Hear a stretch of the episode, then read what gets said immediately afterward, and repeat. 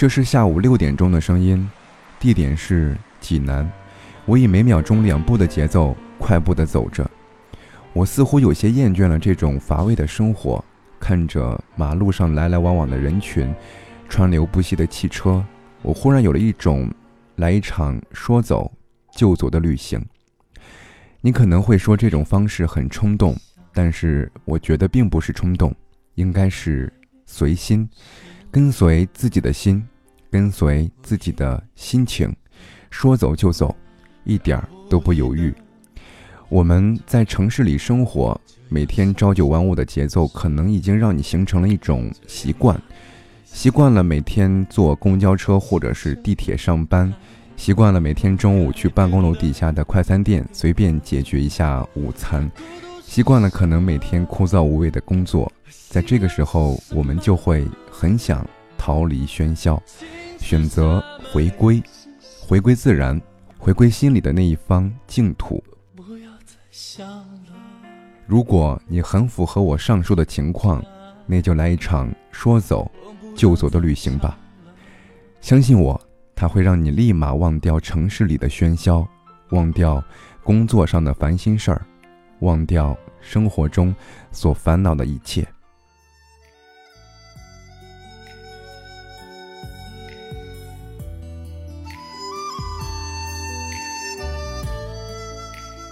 大家好，我是木然。今天我想跟各位分享一些我在周庄的故事。说到周庄，你可能会立马在脑海中浮现出典型的江南小镇的风景，那种蓝蓝的天，静静的水，那种安静安逸的状态。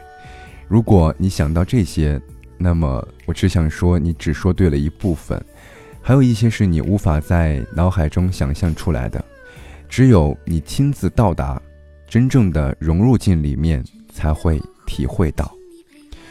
周庄这个地方，我很早就听说过。我今年去过两次，第一次是今年的五月份的时候，那个时候是去参加第十九届周庄国际旅游节的开幕式，同时也是周庄水乡风车季的启动仪式。那一次是真正意义上说走就走的旅行。我记得那天上午，我还在济南，在车上准备去另外一个地方。然后这个时候，我的手机蹦出一条消息，是开幕式的邀请。其实我当时在犹豫，在考虑要不要去，因为当时是没有任何准备的，只有一个背包、一件外套、一个手机充电器，还有一本书，没有任何精心的准备。但当我看到车窗外城市的喧嚣之后，一分钟之后，我下了决定，说走就走，买了高铁票。三个小时之后，我到了上海；一个小时后，我到了周庄。周庄给我第一感觉是很大，路很宽。因为给我这个感觉的时候，我是站在周庄的新牌楼底下，宽宽的路两边都是各色的小吃店。其实这个时候我还并不算进入周庄古镇之中。当我真正的踏进周庄古镇里的时候，我才发现，啊，原来那只是错觉。周庄古镇里的路其实并不算很大很宽，有点像北方那种小巷子、小胡同。在周庄古镇里，你会看到各色各样的旅行者，两三结伴、成双成对、拖家带口，或者像我这种独行侠。其实每一个人都是一个故事，他们没到周庄之前，可能会跟我一样，选择逃离喧嚣，或者只是单纯的游玩。我一个人在周庄古镇里走着，我本来就是一个路痴，在城市中可能都会迷路，更不用说在周庄这种由一条一条小巷子组成的古镇了。周庄的小巷让我很摸不着头脑，走着走着可能前面就没路了，有可能有三个方向供你选择，然后我打开地图跟着地图走，但是走一段时间之后遇到一个路口，我突然发现。哎，这不是刚才来过吗？我有一丝的哭笑不得，并不是抵触。其实，在这种秀丽的小镇中迷路的感觉也蛮不错的。于是我放弃了地图，心想跟着感觉走吧，爱咋咋地。当我用这种瞎逛的方式之后，我忽然发现，哎，其实还蛮不错，因为你会看到地图上可能并没有标注的地方。就像一些很有意思的小店啊，或者是一个小院子。我想，这就是旅行的意义吧。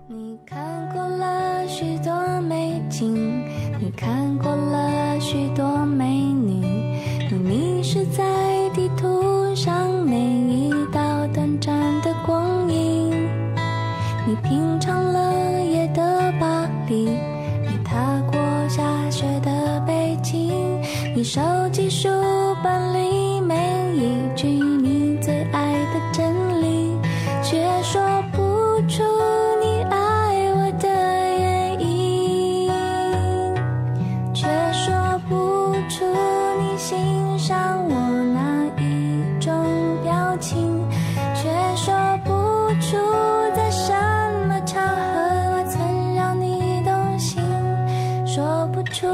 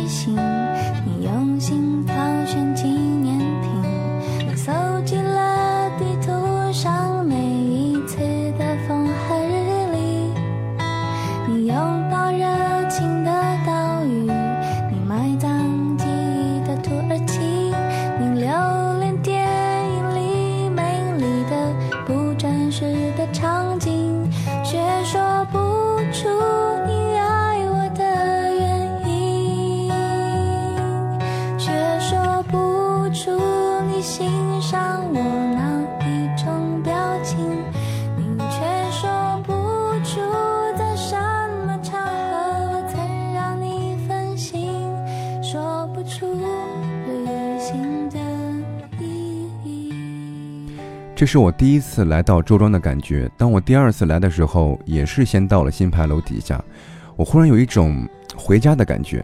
这个家不是三室两厅，也不是柴米油盐，而是你心里的一个窝。这个窝充满了你对心中的那个世外桃源的想象。我相信每一个人的心里都有一个世外桃源，这个世外桃源可能会是大草原，会是大海，但是周庄就是我的世外桃源。第二次来到周庄，并不会像第一次那样迷路了，多少都会比第一次熟悉一点。然后我凭着记忆又走了一遍，这时候我发现这一次我对周庄的认识又多了一个层次。说到周庄的美，天空没有像大城市里那种毒气的雾霾，地上有朴实的本地人，一座一座古老的建筑，青色的房顶，白色的墙面，木质的匾额，墙壁上的青苔，它告诉你，他们已经在这里安静地存在了上百年。这里还有静静的水，清澈的水面，水上有船夫划着渔船驶过。你看到这些，忽然会感觉就如同世外桃源一般的美丽，或者是平静。这种平静是心里的平静。这个时候，无论是几千公里之外你生活的那个城市所给你的喧嚣，还是工作上给你的烦恼，他们都会荡然无存。就好像是开启了一个模式，开启了之后，其他的任何杂质都不会打扰到你。这是白天周庄的美，夜晚。你又会看到一个和白天完全不一样的周庄，两边的商铺都点起了灯笼，红色或黄色的灯笼，似乎在这个黑夜侵袭的小镇上为你点了一盏照亮前方的灯。在晚上的十点过后，街上的人就会越来越少，店铺打烊，游客回到住的地方，剩下的就是似乎在马上要进入梦乡的周庄。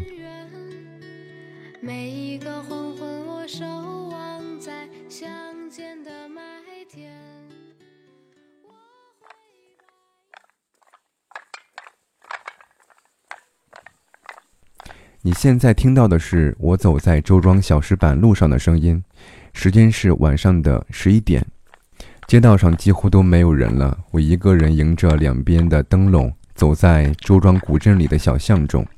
这种脚步和石板接触后发出的清脆的声音一直伴随着我，这种清脆的节奏也穿进我的录音设备。这种感觉是你无法在城市中感到的。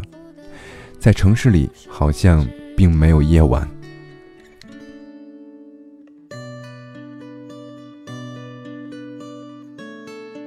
有一天的晚上，我回到我住的客栈，客栈老板是一个土生土长的本地人。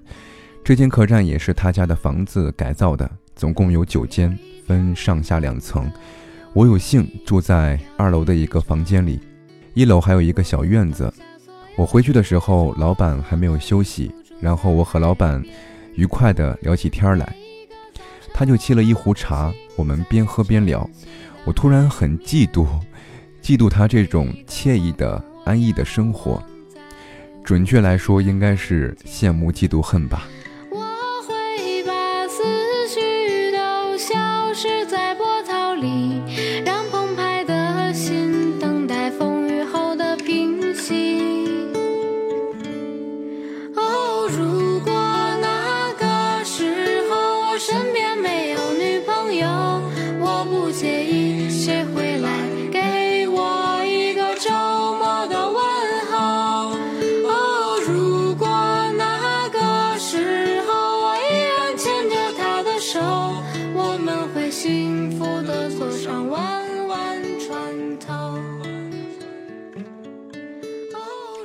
我第二次在周庄停留的时间比较久，其实应该不能用“停留”这个词了。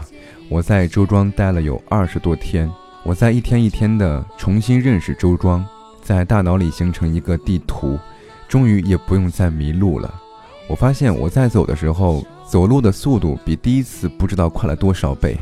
每一个街道，每一个小店，每天都在经过，甚至一天经过五六次。其实已经变得无比的熟悉，我也更加肯定了我刚才说的那个感觉，周庄已经成为了我的一个窝。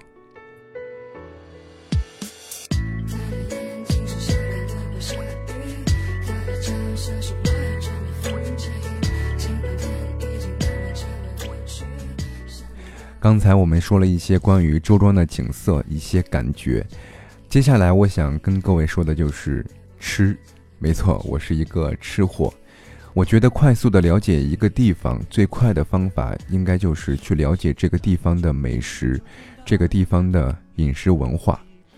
周庄最有名的就是万三蹄，整个猪肘子有一种独特的香味。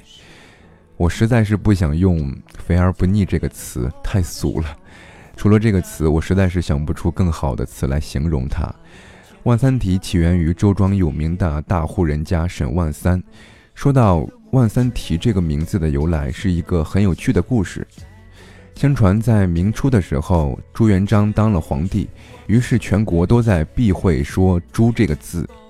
有一个有钱人叫沈万三，因为沈万三富可敌国，然后这个朱元璋就很嫉妒，去刁难沈万三，问他这个是什么。如果沈万三说的是猪蹄的话，他就犯了罪。沈万三很聪明，灵机一动说：“这个是万三蹄，这个就是万三蹄的一个由来。当然，这只是一个美丽的传说。在这儿还有万三面、奥灶面以及很多的面食，还有袜底酥，一种小点心，很酥很脆，有甜的也有咸的。除了这些之外，当然还有很多很多好吃的美食。”我在这里就不多说了，我怕一会儿我的口水会流下来。不管怎么说，在周庄你会遇到你心里的那一方净土，逃离喧嚣，走进周庄。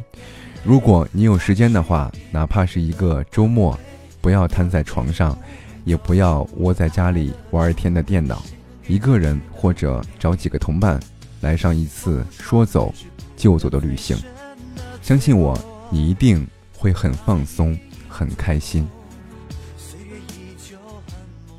好感谢各位今天的聆听，我是木然，我们有机会再见吧，拜拜。我的诺言背叛荒芜了从前，他在流着哗啦啦啦的眼泪，他的心里不停的在想谁，我的世界漫无边际的他的水滴滴。落在手心手背，他在流着哗啦啦啦的眼泪，他只需要一点点的安慰。我的直觉不能走出这爱的重围。谁能给结局的完美。他在流着哗啦啦啦的眼泪，他的心里不停的在想谁。我的世界漫无边际的他的雨水，滴滴落在手心手背。他在流着要一点点的安慰。我的世界不能走出这爱的重围，谁能给结局的完美？他在流着哗啦啦啦的眼泪，他只需要一点点的安慰。我的直觉不能走出这爱的重围，谁能给结局的完美？